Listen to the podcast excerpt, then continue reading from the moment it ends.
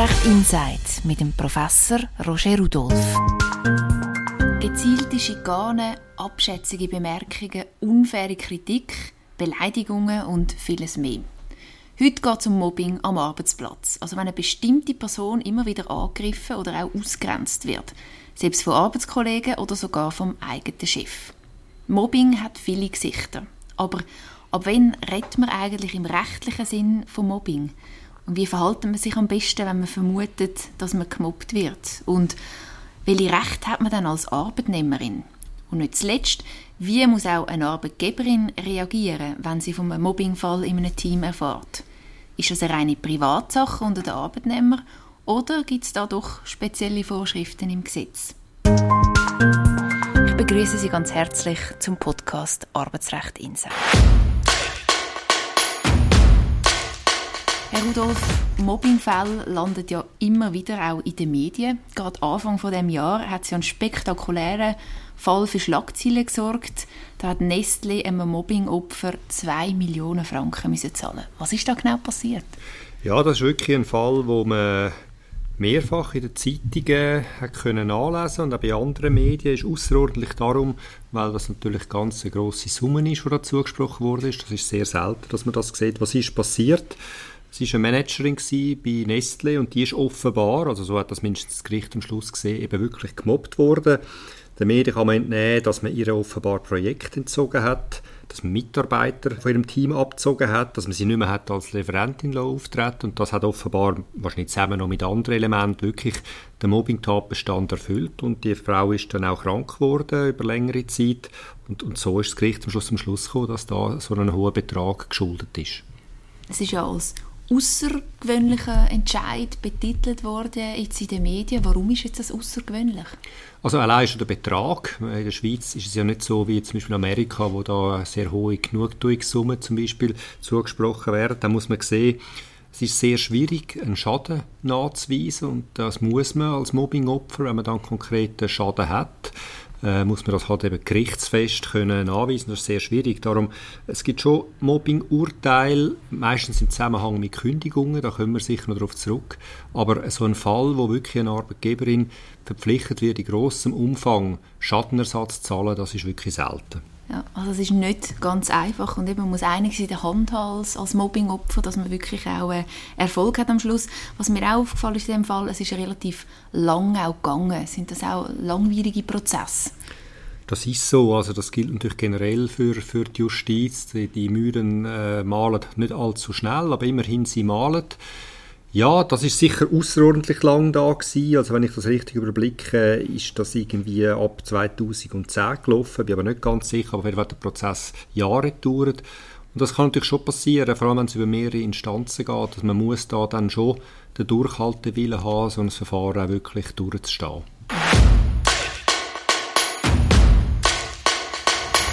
Viele Mobbingopfer realisieren ja zuerst schon mal gar nicht so richtig, äh, was passiert. Und wenn sie es dann verstehen, dann machen sie auch relativ lange nicht, weil sie Angst haben, dass es ihnen vielleicht gekündigt wird. Es ist natürlich die Frage, müssen auch Mobbingopfer Angst haben oder eine Kündigung befürchten? Ja, das ist vielleicht gönnungsbedürftig auf den ersten Blick, aber das ist tatsächlich so. Wir werden das vielleicht nachher noch sehen. Also wenn ich entlassen werde, nachdem ich mich gewehrt habe wegen Mobbing, dann kann so eine Kündigung missbräuchlich sein aber damit ist die Stelle eben trotzdem weg. Im besten Fall kriege ich ein paar Monatslöhne Entschädigung. Das Gesetz sagt maximal sechs Monatslöhne. Aber es ist ein bisschen ernüchternd, der Befund. Also auch als Mobbingopfer, wenn mir gekündigt wird, werde ich die Stelle verlieren. Mhm. Also es ist sehr viel Skin in the Game von beiden Seiten. Also wirklich eine, eine herausfordernde Situation sozusagen, wenn so ein Mobbingfall auftritt. Das ist so. Natürlich von Sicht, aus Sicht der Arbeitgebenden, das kann man ein bisschen verstehen, ist natürlich ein Mobbingvorwurf auch ein besonders schwerer Vorwurf, weil es wird ja vorgeworfen, nicht irgendwie eine Kleinigkeit, dass man irgendwie bei der Arbeitszeit etwas nicht sauber gelaufen ist, sondern der Vorwurf ist, man hat da die Persönlichkeit von Leuten systematisch verletzt. Und dass das halt Arbeitgebende häufig nicht wollen stehen und nicht einfach akzeptieren, sich deswegen eben wehren, ja, das ist halt sehr naheliegend. Also wer sich auskennt, ist in dem Fall definitiv im Vorteil und darum starten wir jetzt mal zusammen mit der Grundlage. Herr Rudolf, was heisst denn eigentlich Mobbing genau und wo ist das im Gesetz geregelt? Das ist das Hauptproblem bei der ganzen Mobbing-Thematik. Es ist eben nie im Gesetz geregelt. Das ist kein gesetzlicher Begriff. Man kann also nie zum Beispiel im Obligationenrecht oder im Arbeitsgesetz nachlesen, um eine Definition zu finden. Äh, was passiert in solchen Situationen? Dann ist es letztlich die Rechtsprechung, die das muss klären Und das Bundesgericht hat da ein paar Elemente herausgearbeitet, die erfüllt sein müssen. Also es muss ein systematisches Verhalten sein, also nicht nur einmalig, sondern über eine längere Dauer anhaltend, findlich gesinnt. Äh, es geht darum, dass man eine Person am Arbeitsplatz isolieren ausgrenzen oder gerade ganz vom Arbeitsplatz entfernen. Also typische Elemente sind findliche Handlungen über einen längeren Zeitraum am Arbeitsplatz. Das kann man grob gesagt als Mobbing bezeichnen. Mhm. Ist es dann immer eine Handlung oder kann das auch sein, dass, dass irgendjemand etwas nicht macht und es dann als Mobbing gilt? Das ist auch denkbar. Also beispielsweise die Situation, dass äh, im, im Team eine Mitarbeiterin einfach nicht mehr mit Informationen versorgt wird. Man tut sie zum Beispiel im E-Mail-Verteiler nicht mehr aufnehmen oder wenn das ganze Team geht, zum Mittagessen oder ein Weihnachtsessen oder was auch immer und sie wird einfach nicht eingeladen dazu, dann könnte das auch Teilelement sein von Mobbing und so gesehen kann auch eine Unterlassung dazugehören. Mhm. Jetzt klingt das alles äh, sehr vage auch, also feindliche Handlungen. Ich meine, ab wann ist etwas feindlich konkret?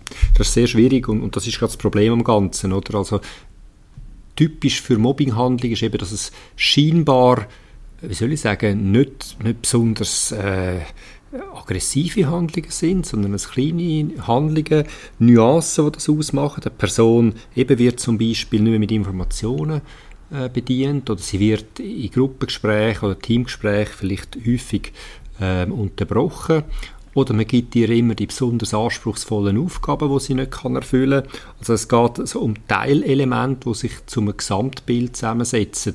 Und das zeigt eben gerade, was wir vorher schon kurz angesprochen haben, das Problem, wenn man das beweisen will weil eben es sind Einzelhandlungen von, von, von sehr tiefer Intensität häufig und, und das allein dann als Gesamtbild überzubringen, ist nicht einfach. Ja. Also stellt sich natürlich schon die Frage, also wie soll man dann überhaupt so etwas beweisen? Darf man zum Beispiel ein Gespräch aufnehmen, heimlich, wenn man merkt, dass sie nebendran neben einem lästern? Oder? Also wie, wie kann man das machen als Arbeitnehmer? Nein, also vom Aufnehmen müsste ich sehr abraten. Das äh, könnte dann mit großer Wahrscheinlichkeit sogar eine strafbare Handlung sein, wenn man das okay. heimlich aufnimmt. Wie kann man es sonst beweisen? Also wenn es jetzt im Gerichtsprozess äh, der Fall wäre, müsste man es vielleicht mit E-Mails, was es manchmal gibt, mit Zeugenaussagen, anderen Dokumenten und das zeigt eben gerade das Problem, äh, dass es ja häufig und auch unter vier Augen kann passieren, dann steht Aussage gegen Aussage und das macht eben so anspruchsvoll Mobbingprozesse erfolgreich zu führen. Mobbing aus Arbeitnehmersicht. Jetzt haben wir vorher eben die verschiedenen Handlungen angeschaut und eben auch festgestellt, dass es nicht ganz einfach ist, die Abgrenzung auch zu erlaubten Handlungen in dem Sinn. Ähm, wie soll man dann als Arbeitnehmer wissen, ob wenn es dann wirklich ein gezieltes Mobbing ist und, und wenn es einfach unglückliche Formulierungen sind? Also Sie sprechen da etwas Wichtiges an, oder nicht jede, wie soll ich sagen, jede atmosphärische Trübung am Arbeitsplatz ist automatisch Mobbing. Äh, also wenn es mal äh, ein lautes Wort gibt, vielleicht auch einen Streit gibt, das allein ist noch nicht Mobbing. Es kann Teil sein vielleicht, wenn es in ein Gesamtkonzept passt, aber Einzelvorfälle, das erfüllen eben, die erfüllen eben nicht das Element von der Systematik, was das Bundesgericht voraussetzt. Es ist auch kein Mobbing, wenn wenn eine Chefin oder ein Chef vielleicht äh, anspruchsvolle Zielvorgaben gibt. Das allein ist sicher noch kein Mobbing. Oder wenn es halt vielleicht auch mal äh, eine Verwarnung gibt, weil etwas nicht gut gemacht worden ist.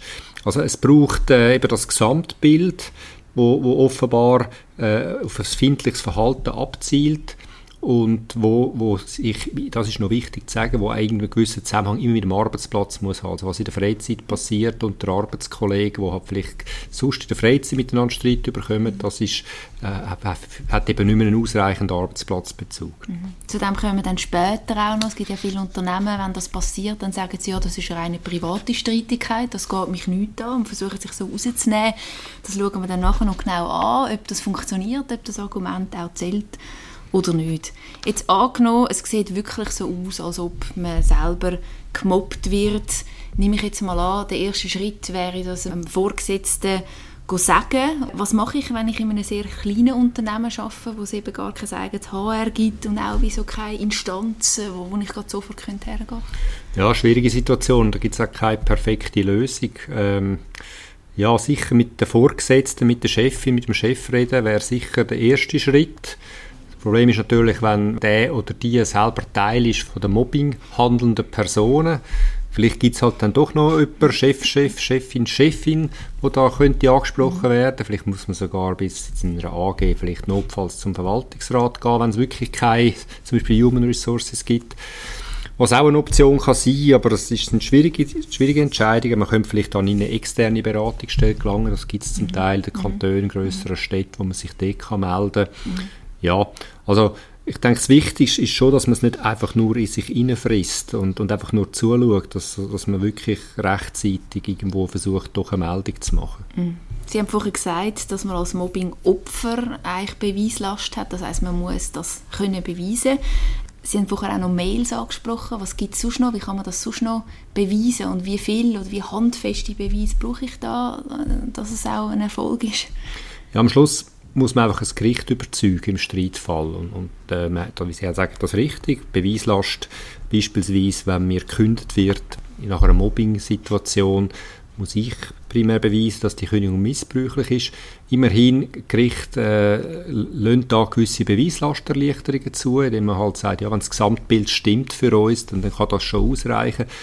Und es sind einfach die klassischen Beweismittel, oder, wo man im Einzelfall muss schauen, also Aussagen, E-Mails, Zeugenaussagen sind häufig das, was es halt dann braucht, aber auch Korrespondenz, was es natürlich sonst kann geben äh, ja, es ist schwierig da einen, einen allgemeinen Leitfaden zu geben, was man genau muss machen. Man muss halt dann sammeln, was man findet. Mhm. Was ist, wenn ich das merke, dass ich gemobbt wird, das auch meinem Vorgesetzten mitteilen und der macht einfach nichts, respektive mein Arbeitgeber ignoriert das? Da muss man sagen, die Arbeitgeberin ist verpflichtet, mich zu schützen am Arbeitsplatz.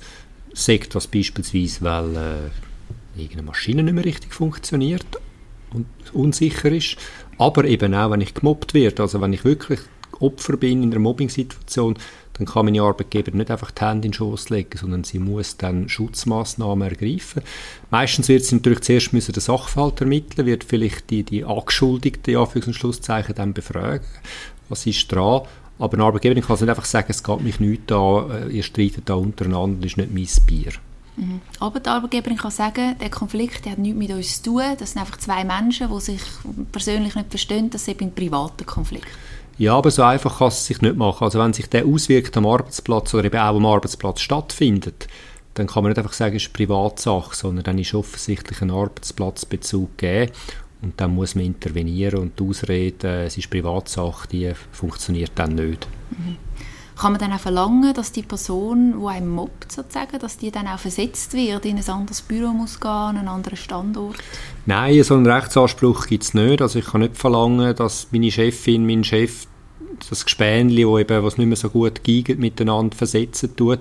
Es kann eine Massnahme sein, oder? Das kann, kann dann das Unternehmen von sich aus entscheiden, aber ich habe keinen Rechtsanspruch darauf, dass mein Gegenüber versetzt wird.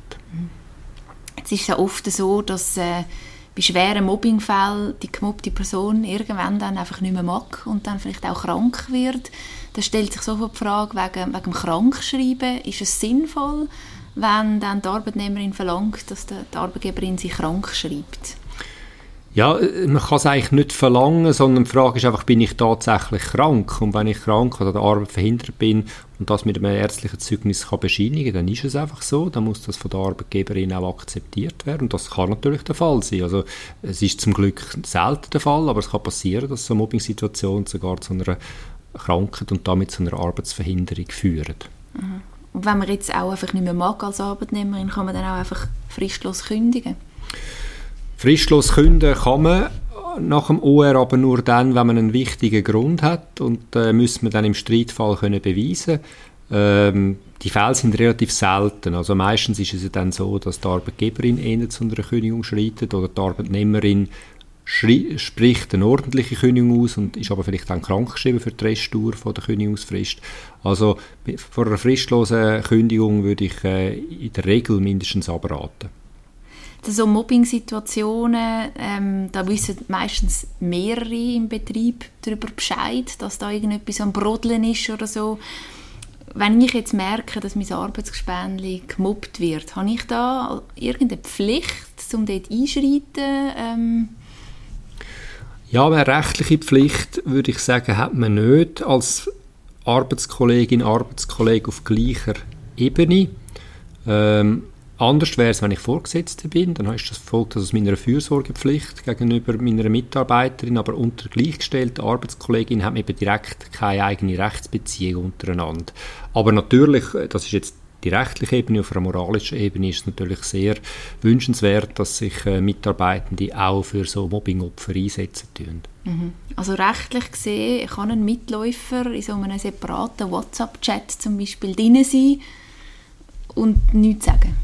nichts sagen. Ja, bin ich der Meinung, ist vielleicht nicht besonders sympathisch, vor allem wenn er vielleicht noch eine Kollegin oder ein Kollege ist von der gemobbten Person, dann würde man doch erwarten, dass er irgendwie beisteht. Ähm, aber sobald natürlich selber Mobbinghandlungen stattfinden, man sich daran beteiligt, anfängt lästern und so weiter, dann kann das durchaus dann auf eine Persönlichkeitsverletzung rauslaufen.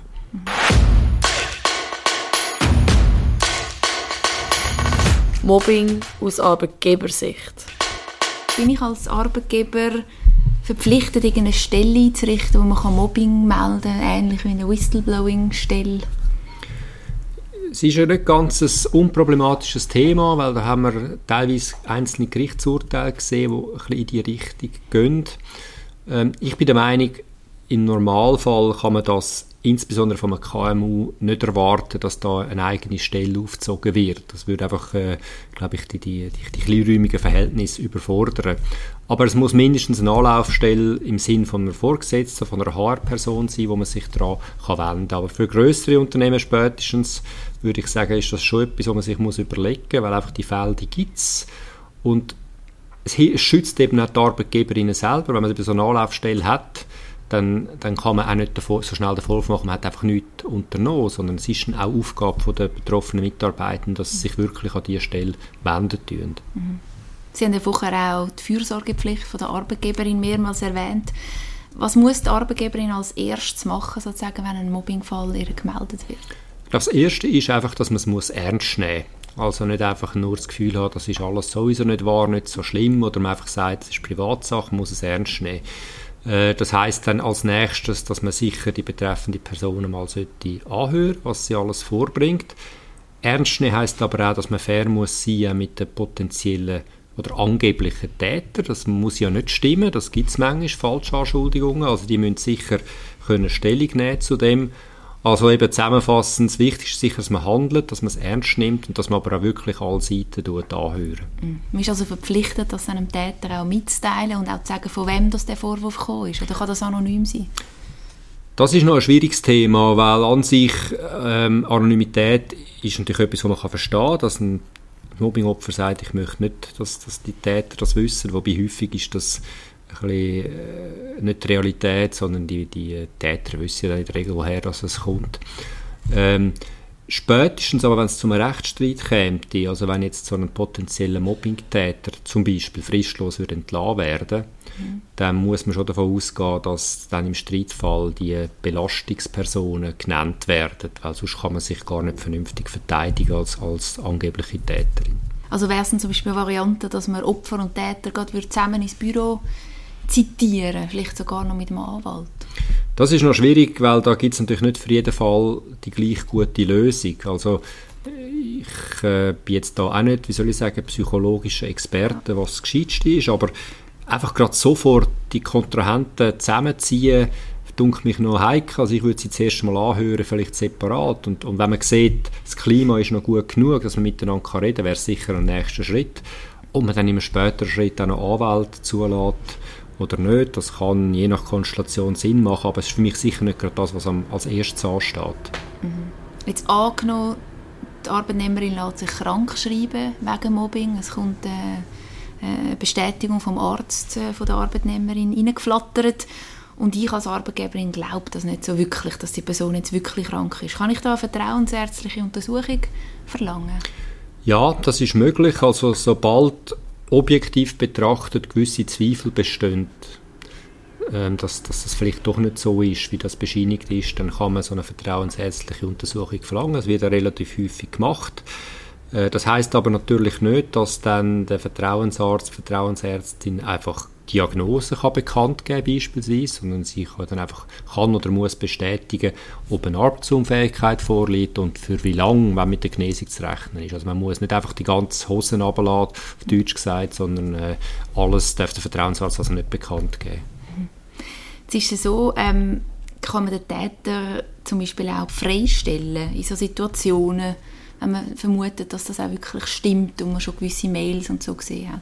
Also mindestens, wenn sich da ein gewisser Verdacht ergibt, dass da wirklich äh, eine Mobbing-Situation vorliegt und die auch eine gewisse Schwere hat, also nicht wegen Lappalien, äh, sondern man sagt, mal, da ist aller Voraussicht nach etwas dran und das ist eine schwierige Situation, ja, dann ist das möglich, so eine Freistellung kann ausgesprochen werden. Äh, das ist so nach dem schweizerischen Arbeitsrecht, weil es eigentlich in dem Sinn keinen festen Beschäftigungsanspruch gibt. Man muss einfach daran denken, bevor man das macht, äh, so eine Freistellung hat halt schon auch eine Symbolwirkung, oder? Die wird wahrgenommen von den Mitarbeitenden. Das kann wie eine Vorverurteilung sein. Also darum ist es nicht ganz ein einfacher Entscheid, aber um mir die Frage zu beantworten, ja, es ist möglich. Was passiert dann mit dem Lohn? Kann man dann dem Täter den Lohn auch kürzen oder einen Bonus streichen? Nein, das kann man nicht. Also so eine Mobbinghandlung, die äh, kann dazu führen, dass man, dass man vielleicht im schlimmsten Fall sogar eine Kündigung ausspricht oder eben eine Freistellung. Aber der Lohn kürzen, einfach wegen dem, das ist nicht möglich. Mobbing durch den Vorgesetzten. Wir haben es ja am Anfang angesprochen, es gibt ja den Fall von Mobbing unter Arbeitnehmerinnen und dann gibt es noch ein den komplexeren Fall, nämlich den, wenn der Chef sozusagen gegen oben mobbt in dem Sinn. Ab, wann ist Mobbing durch einen Vorgesetzten gegeben und wann ist es einfach nur schlechte Führung? Ich kann vielleicht noch ergänzen, also so, solches Mobbing bezeichnen wir auch als Bossing, oder? weil der Boss sozusagen mhm. der Bösewicht ist.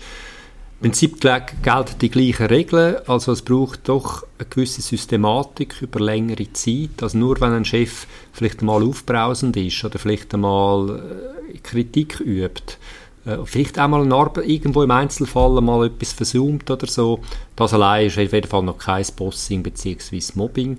Äh, aber sobald es eine gewisse Systematik annimmt, äh, zum Beispiel bloßstellen gegenüber anderen Mitarbeitern oder wir haben es schon gesagt, von Informationen fernhalten beispielsweise, äh, dann kann das auch eine unzulässige Mobbing-Situation darstellen. Es ist natürlich für die betroffenen Personen insofern noch ein schlimmer, weil man kann sich dann schlecht am Vorgesetzten wenden, um Schutz zu suchen, weil der ja selber quasi äh, der ist, wo, wo das Mobbing auslöst. Mhm. Das ist genau das Problem, oder? Das muss man ihn eigentlich überspringen und dann zu seinem Vorgesetzten gehen.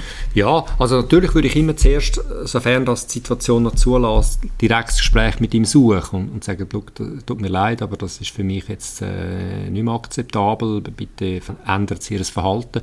Aber wenn das alles nichts nützt, dann ja, dann gibt es vielleicht hoffentlich im Unternehmen irgendeine andere Anlaufstelle, sei es der Chef oder die Chefin vom Chef, vielleicht aber auch eine HR-Person, die zuständig ist. Also aus Sicht des Unternehmens ist schon das ein bisschen die noch heikle Situation, wenn jetzt eben das Mobbing vom Chef kommt. Es dunkelt mich ja, weil dort ist auch so klar, dass, dass eine Fürsorgepflicht besteht und die damit verletzt wird mit dem Mobbing allein unter Mitarbeitenden, oder? Dort ist es wie eine Art, nur ein indirekter Weg, weil ich bin ja der Mitarbeiter selber, der Arbeitskollege ist, der schuldet mir nicht äh, aus dem Arbeitsvertrag etwas, trotzdem muss geschützt werden. Aber ja, es ist, es ist eine Art, äh, auch für mich eine, eine Art ein gravierender Vorwurf, wenn das Mobbing sogar von Vorgesetzten ausgeht. Mhm. Haben Sie so etwas schon mal erlebt irgendwo oder mitbekommen? Ich habe viele Fälle gesehen, wo es so Einzel Situationen gegeben hat, oder wo wirklich einmal eben ein Chef völlig daneben reagiert hat, vielleicht Leute abgekanzelt hat oder äh, ja, beim, zum Beispiel die Bonusverteilung dann halt wirklich einfach ohne sachliche Gründe Leute benachteiligt hat. Aber es ist immer schwierig, in Situationen wirklich Mobbing nachzuweisen, weil es halt häufig einmalige Aktionen sind. Aber vielleicht ist noch wichtig, etwas zu ergänzen. Ähm, auch wenn eine Handlung nur einmalig stattfindet, dann ist es zwar für sich noch kein Mobbing, es kann aber trotzdem eine Persönlichkeitsverletzung vorliegen. Also nur weil, weil das Verhalten den Mobbing begrifft, nicht erfüllt, heißt nicht, dass es deswegen erlaubt wäre, sondern es kann auch für sich allein, also eine schwere Beschimpfung am Arbeitsplatz ist, ist wohl zwar noch kein Mobbing, aber kann trotzdem im schlimmsten Fall sogar einen Straftatbestand erfüllen.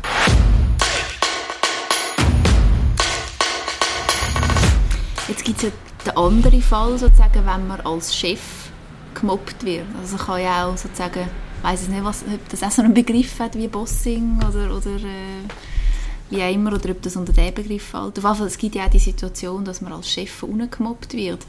Was soll man dann machen?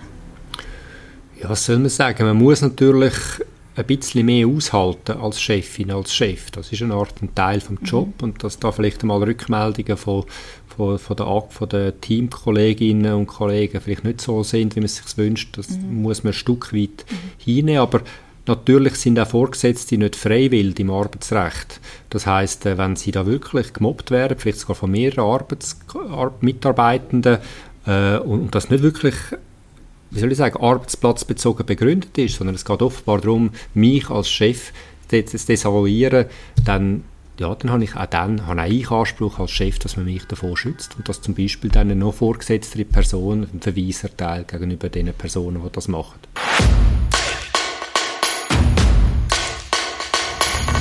Erste Hilfe bei Mobbing. Gut, angenommen, ich bin gemobbt worden und ich möchte so schnell wie möglich aus dieser Situation rauskommen, ist es als Arbeitnehmerin sinnvoll, wenn ich selber künde, wenn sich die Situation einfach nicht bessert und der Arbeitgeber auch keine Anstalten macht, irgendetwas zu verändern? Ich muss vielleicht zuerst noch sagen, also wenn es wirklich eine klare Mobbing-Situation ist und ich, ich kann nicht mehr arbeiten, ich bin krank geworden, dann bin ich im Sinn vom Arbeitsrecht an der Arbeit verhindert und muss nicht arbeiten. Und, und so gesehen gibt es nicht wirklich eine, Not, eine dringende Notwendigkeit, äh, zu künden. Ich sage das darum, man muss sich einfach gut überlegen. Äh, natürlich kann das ein Ausweg sein, vielleicht gibt es keine andere Möglichkeit. Es ist einfach beispielsweise unter dem Aspekt von der Arbeitslosenversicherung noch heikel. Wenn ich selber künde, ist die Wahrscheinlichkeit relativ groß, dass man mir vorwirft, ich sage das selbstverschuldet arbeitslos worden. Das kann dann gewisse Einstelltage zur Folge haben. Das muss man nicht unbedingt akzeptieren. Wenn man das kann anweisen kann, dass es wirklich nicht mehr anders gegangen ist, dann gibt es vielleicht Einstelltage nicht. Aber ich finde einfach, man muss sich gut überlegen, äh, bevor man diesen Schritt geht. Mhm. Es ist ja so, bei vielen Leuten, die, die haben vielleicht schon 10, 15 Jahre lang für den gleichen Betrieb geschafft. Kommt es in irgendeiner Form auf die Anzahl Dienstjahre drauf an bei einer Kündigung? Ja, indirekt. Es kann sein, dass je nach vertraglicher Lage dass, äh, die Kündigungsfristen abhängen von der Anzahl Dienstjahre. Aber sonst eigentlich nicht. Also die Mobbing-Situation kann ja auch jeder Mann, jeder Frau, jedem, jedem Zeitpunkt vom Arbeitsverhältnis äh, treffen. Man könnte vielleicht sagen, dass bei mehr Dienstjahren äh, eine Arbeitgeberin noch umso mehr verpflichtet ist, ihrer Fürsorge nachzukommen. Wobei ich finde, eigentlich, auch das ist ein wirkliches Kriterium. Man muss einfach schützen, egal wie lange jemand dabei ist. Mhm wenn das äh, auseinandergeht und man verlässt dann das Unternehmen, dann kommt ja meistens dann irgendwann mal das Arbeitszeugnis eingeflattert. Darf meine ehemalige Arbeitgeberin das Mobbing in das Arbeitszeugnis reinnehmen und dort dann auch erwähnen? Nein, das darf man nicht. Also äh, das Arbeitszeugnis muss zwar natürlich wahr sein, aber es muss auch wohlwollend sein. Und insbesondere, wenn ich das Opfer bin, mhm von, von einer Mobbing-Situation, dann würde das der Fürsorgepflicht auch widersprechen, wo letztlich der Geist ist hinter dem Arbeitszeugnis und so etwas darf nicht erwähnt werden. Aber es muss ja auch klar sein und vollständig vor allem. Ja, aber es muss eben auch kennzeichnend sein, was drin steht. Also es muss wirklich ein, ein Merkmal sein, das meine Qualifikation als Mitarbeiter dort eine Art beschreiben. Und dazu gehört nicht, dass man schreibt, dass ich gemobbt worden bin. Mhm, mhm. Also in Bezug auf Kündigung, also dass, dass die Person dann von sich aus gekündigt hat? Das kann letztlich die Mitarbeiter entscheiden. Also gegen ihren Willen muss das nicht drin sein, aber häufig ist das natürlich gar nicht so schlecht. Also wenn drin steht, die Arbeitnehmerin verlässt unser Unternehmen aus freiem Willen und wir wünschen ihr alles Gute, beispielsweise so etwas, dann macht so eine Formulierung natürlich Sinn. Aber es darf auch da nichts vom Mobbing drinstehen. Aber vielleicht schadet das dann auch bei der Leistung drin, zum Beispiel, wenn die Leistung nachgelassen hat aufgrund vom Mobbing. Auch das würde für mich nicht ins Zeugnis hineingehören, weil das ist, ist eine Benachteiligung von der Mitarbeiterin aus einem Umstand heraus, wo sie nichts dafür kann. Im Gegenteil, wo ihre Persönlichkeit nicht geschützt worden ist. Mhm. Vielleicht im anderen Fall, jetzt der Täter in seinem eigenen Zeugnis, äh, kommt das ins Arbeitszeugnis von ihm rein? Dort ist es eher theoretisch denkbar, aber auch nur in Ausnahmesituationen. Aber wenn man jetzt zum Beispiel wenn wirklich eine ganz gravierende Mobbing-Situation vorliegt, also über lange Zeit ist es klar, der Täter hat jetzt jemanden einfach fertig gemacht und man dann sogar hat müssen fristlos kündigen. Das kann ja sein, dass man dann so einen Mitarbeiter, weil es so eine gravierende Pflichtverletzung ist, fristlos entlässt. Dann tatsächlich, also bei, bei ganz massiven Vorfällen, ähnlich wie bei einem Delikt am Arbeitsplatz, dann, dann hat der Arbeitgeber in Berechtigung, so etwas zurückhaltend einem Zeugnis zu erwähnen. Kommen wir noch zurück zum Opfer. Wie aufwendig ist das, wenn das Opfer entscheidet, okay, ich möchte jetzt doch vor Gericht gehen?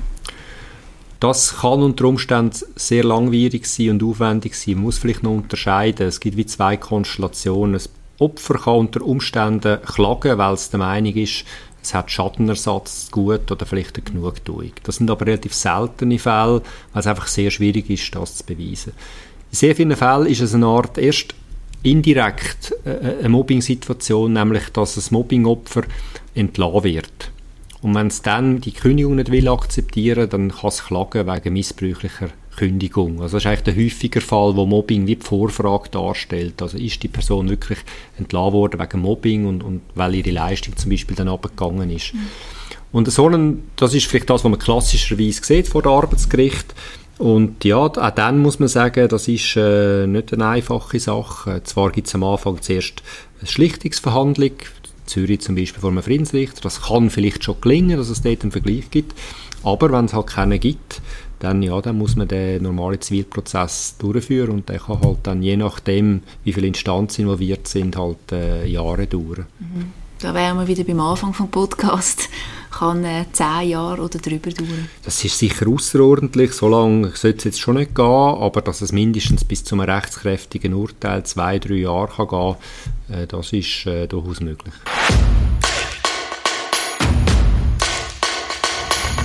Roger Rudolf, vielen Dank. Mobbing kurz zusammengefasst. Was sind so rund um Mobbing die drei wichtigsten Take-Home-Messages, die Sie uns mitgeben können? Das erste vielleicht, also Mobbing ist kein gesetzlicher Begriff. Das erklärt die ganze Problematik darum. Also nur mal, es geht um ein systematisches Verhalten über eine längere Dauer, wo ein Mitarbeiter, ein Mitarbeiter letztlich von seiner Gruppe, vom Team beispielsweise, ausgrenzt werden. Das ist einfach vielleicht als Definition noch wichtig zu sagen. Das Zweite ist, wenn ich das Gefühl habe, ich bin ein Mobbing-Opfer, man sollte nicht allzu lange die Sache einfach in sich hineinfressen. Wenn es vielleicht zuerst die einfachste Variante ist, dann muss man es nicht auf die Hinterbeine stehen. Aber ich denke, man sollte sich dann schon irgendwann wehren, beispielsweise an eine Vorgesetzte gelangen, wenn, wenn man das Vertrauen hat, oder beispielsweise an eine HR-Stelle oder vielleicht auch an eine externe ähm, Beratungsstelle. Und drittens, für Arbeitgeberinnen wichtig, man darf nicht einfach zuschauen. Also man muss so Mobbingbeschwerden ernst nehmen. Das heißt jetzt nur nicht, dass es klar ist, dass da wirklich Mobbing vorliegt oder dass es einen klaren Täter gibt, aber einfach nichts machen, das kann man nicht. Man untersteht der Fürsorgepflicht und deswegen muss man so Situationen auch angehen.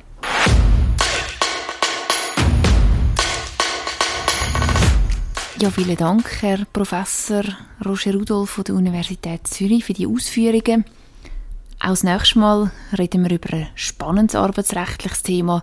Es geht um die Stellenbewerbung. Und man weiß ja beim Vorstellungsgespräch, das ist einer von diesen Orten im Leben, wo man legal fliegen darf. Oder, Herr Rudolf? Ja, ich würde vielleicht warnen, dass man das so absolut sagt. Also im Bewerbungsgespräch gilt der Grundsatz wie auch sonst im Leben, man sollte Wahrheit sagen.